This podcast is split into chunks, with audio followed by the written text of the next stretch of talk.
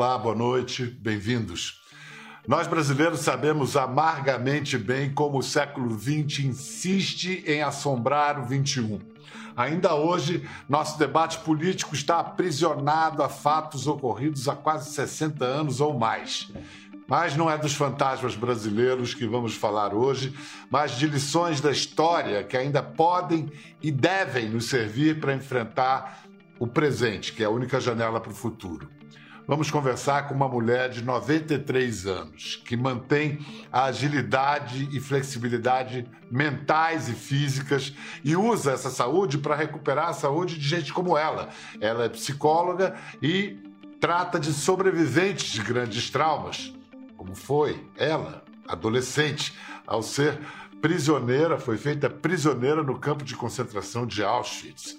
No primeiro dia dela lá, sua mãe foi assassinada, ao mesmo tempo em que ela, com 16 anos, tinha que fazer uma apresentação de balé para um dos mais notórios nazistas, o anjo da morte, Josef Mengele, que, aliás, morreu no Brasil, conseguiu se esconder aqui.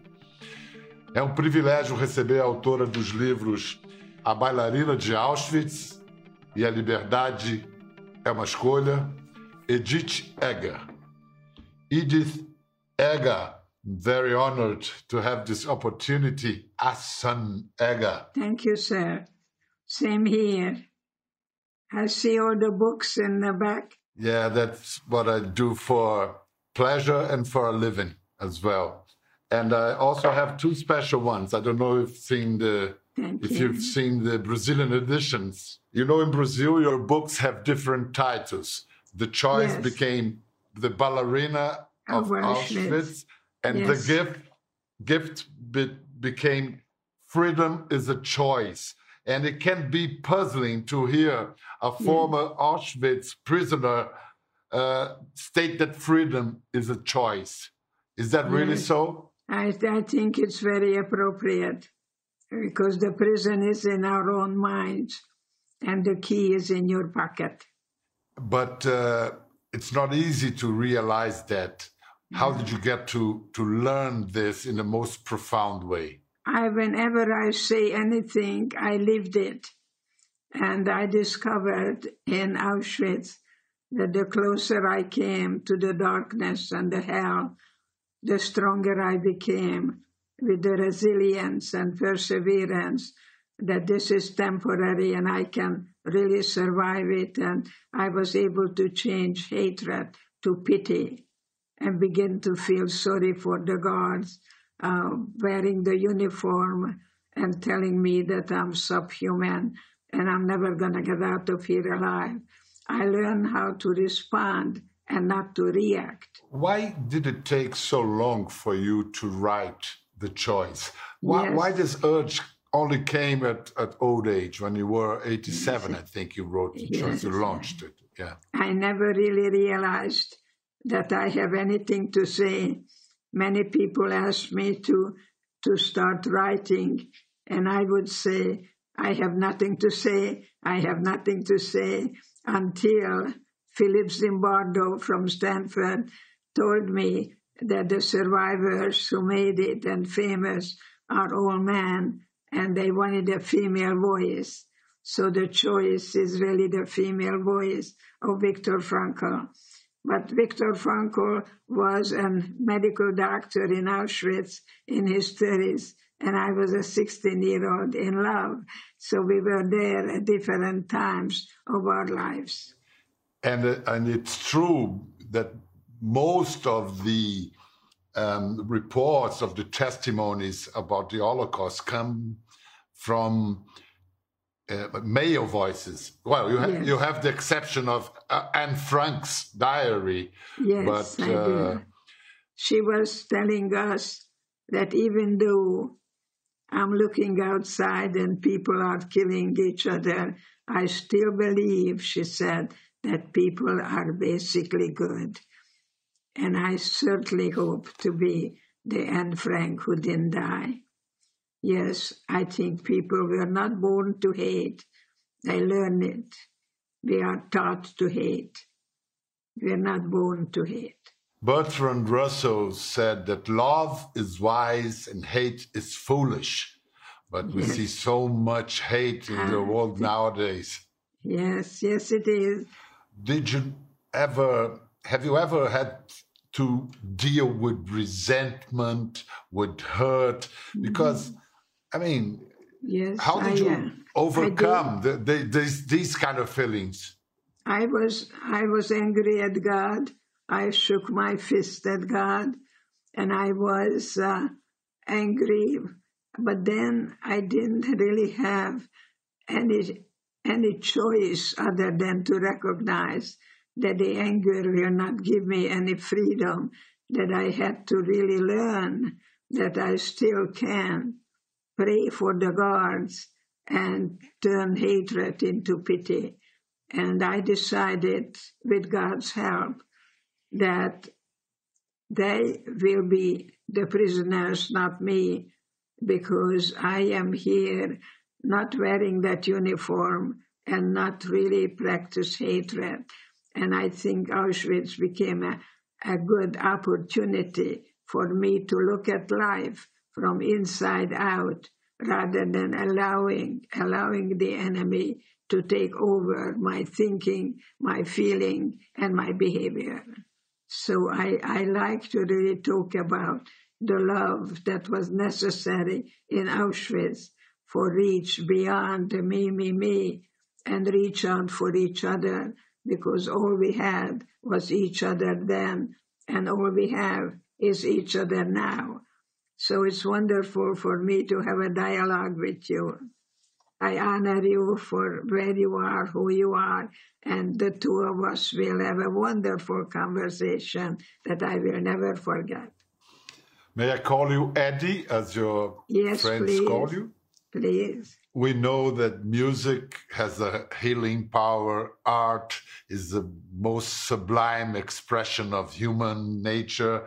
At the same time, there was this monster, the angel of death, Joseph Mengele, uh, asking you to to to make to dance, to Dance him. for What sense do do you make uh, that dance for him? What do you make sense of this? What is your interpretation of Mengele's Yes. wish to, to see you dancing?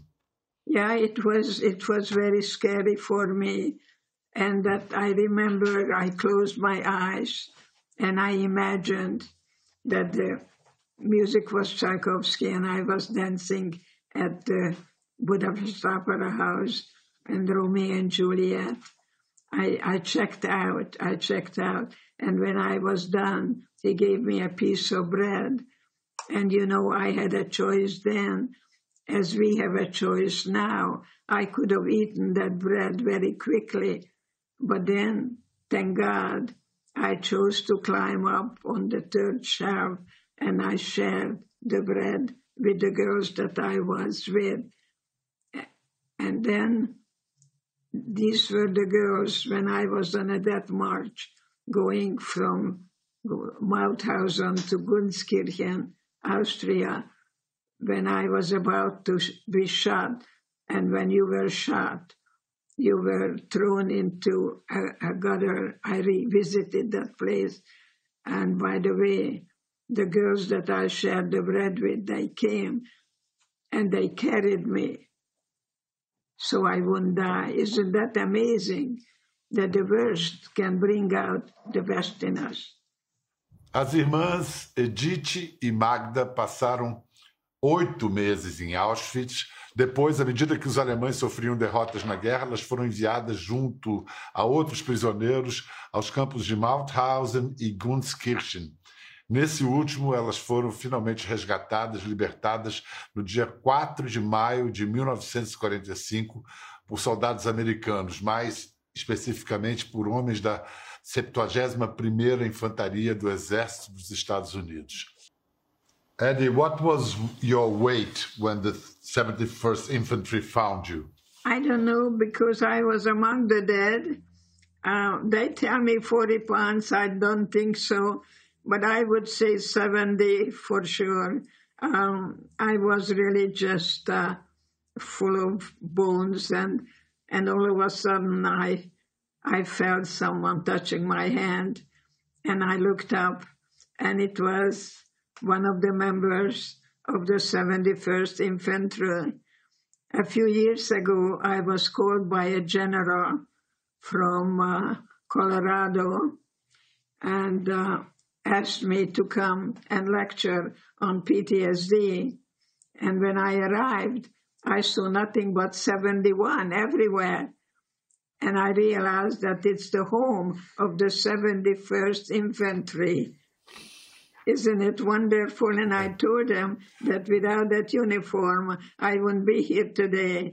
And uh, you can imagine the, the relationship that I have developed with these young people who were uh, very truly very moving. Yes, very moving. yes. Very mo- and I am in touch now with that wonderful survivor, and uh, and he said that we're gonna meet hopefully soon to give each other a hug, and I kept telling him for showing up for me, and found me among the dead. Nos Estados Unidos, depois de um começo de vida muito difícil, como qualquer imigrante, Edith Egger decidiu voltar a estudar. Aos 40 anos formou-se psicóloga e hoje é doutora em psicologia na Universidade do Texas, onde trabalha com veteranos de guerra e vítimas de trauma físico e emocional. Well, uh, Eddie, man's evil is such a Yes, disturbing mystery. We're, we're, we've been speaking about Mengeles wanting to see you dance. You had Albert Speer, even Hermann Göring. They had fine developed senses, sense of aesthetics, of art, and they were monsters. They were uh, possible, capable of atrocities. How can, how do you explain that? I think they were very precious children.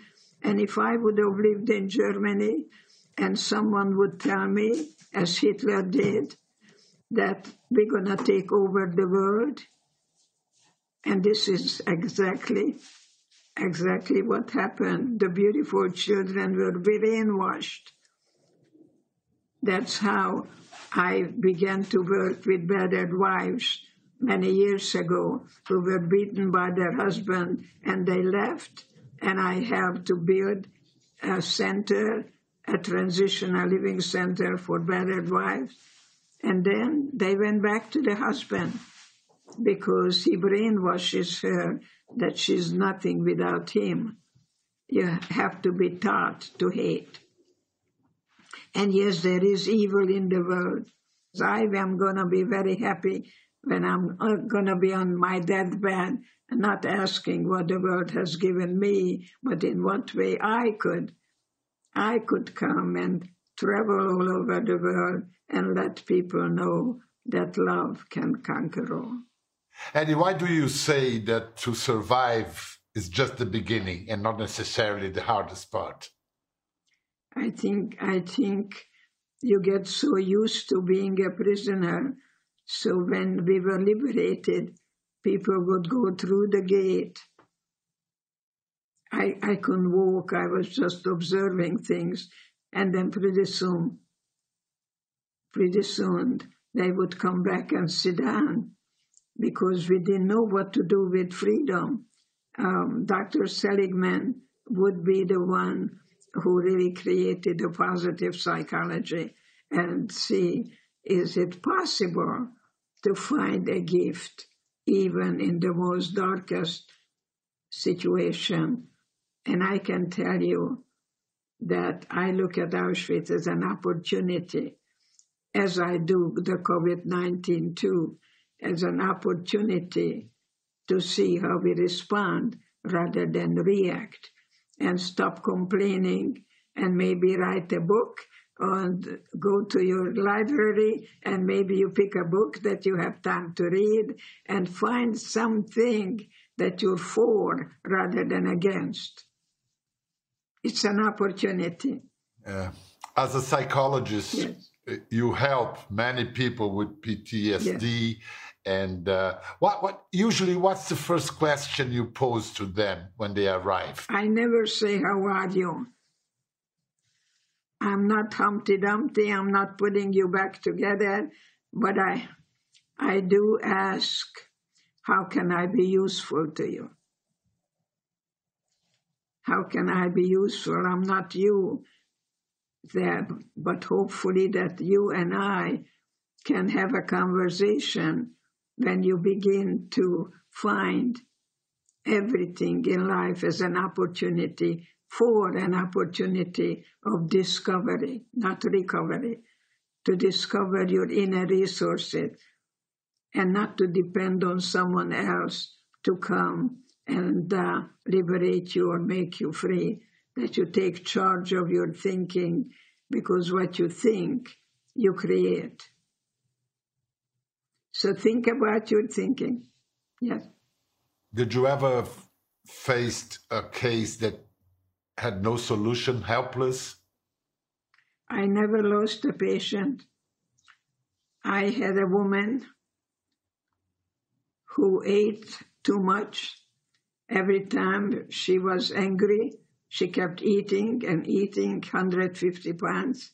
And one night, um, she was writing a letter how she's going to die, and kind of like Anna, uh, Anna Karenina, kind of a, a, a letter that uh, that her husband doesn't have to worry about her anymore and that kind of. So I went over to her house and I said, uh, um, you know, when I am with you, I'm going to tell you something in Hungarian. And when your husband comes home, instead of you coming and writing a letter, you're going to give something Hungarians are very good in how to cuss.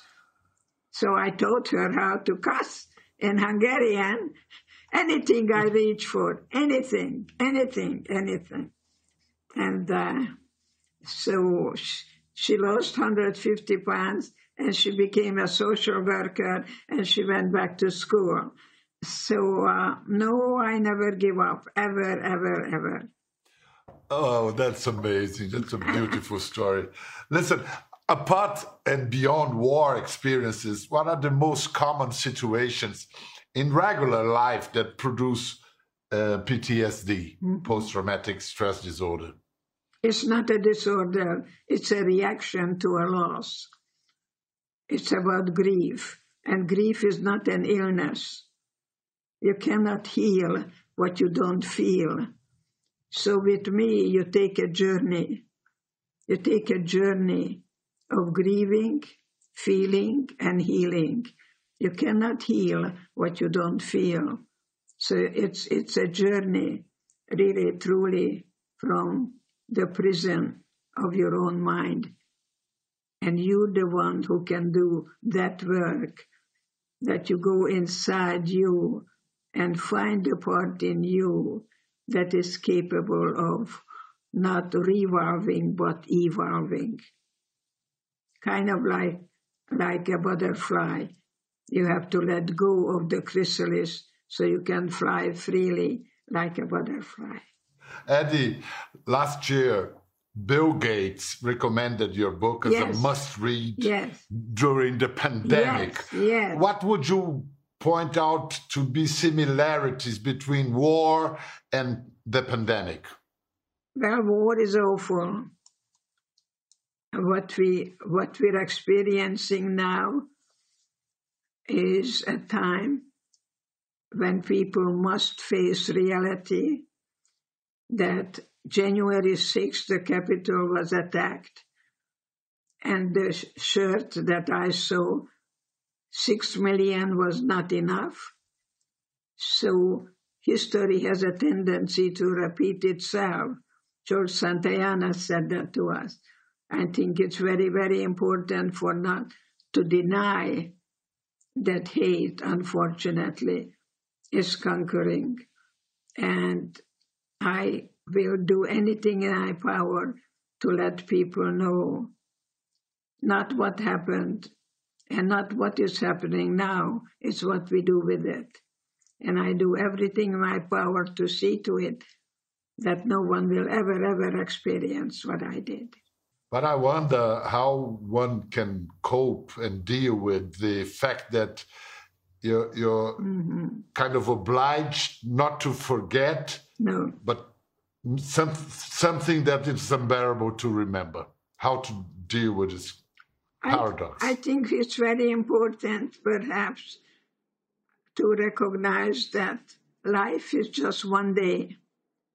One day, that morning sunshine will go away, and it's important the way to get up in the morning and look in the mirror and say, I love me, because self love is self care. It's not narcissistic. And of course, I do that. And then I see how can I live today as one day. And I think this whole COVID 19, it's a time out period to regroup and redecide and not to give in and not to give up because it's easier to die than to live. I experienced that, that people would touch the guards and they got shot right away. They touched the barbed wires and they were electrocuted.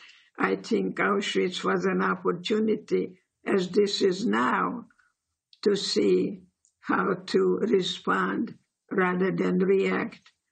Because the enemy would put me in a gas chamber any minute. I didn't know whether I took a shower, whether I'm going to get gas or water coming out of the of the water. So it was very important uh, to remember that it's easier to die than to live. I hear you're very fit, not only mentally, but physically as well. Are you? Do you still dance? Well, I am always dancing. Even in Auschwitz, they could not control me at night. I was already dancing, and I was in Budapest, and I was everywhere. Um, I'm still dancing. I think dancing is uh, is the most beautiful way that you can use your body. And uh, I still can do the high kick. Uh, if you want me to do the high kick, I'll do it for you. I would love to see you that. You can do it with me. Uh, okay, let's go. You want to do it? let's it do now? it now. Okay. That's like I want. Okay. Okay. One, two, three. Okay. Very good. Very good. Very good. Eddie, thank you yes. very much. Thank you, thank, thank you. you. Thank you. You're such an such an inspiration for us. Thank you for your books, thank for you. your words, for your life. Thank you. Take good care of yourself. Thank you. Remember, you are a role model to your children the way you treat their mother.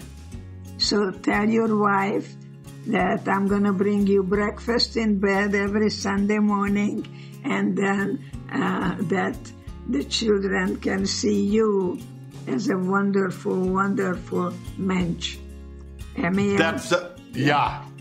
Wonderful yes. man. That's a that's a deal. Okay. Yeah. Congratulations and thank you very much for doing the high kick with thank me. Thank you. Keep keep dancing. Thank you. You too. Thank you. Essa foi a história e o exemplo de vida de Edith Egger, autora dos livros A Bailarina de Auschwitz e A Liberdade é uma Escolha. Toda essa história ainda está muito próxima, perigosamente próxima, não podemos esquecer. Até a próxima. Gostou da conversa? No Globoplay você pode acompanhar e também ver as imagens de tudo que rolou. Até lá.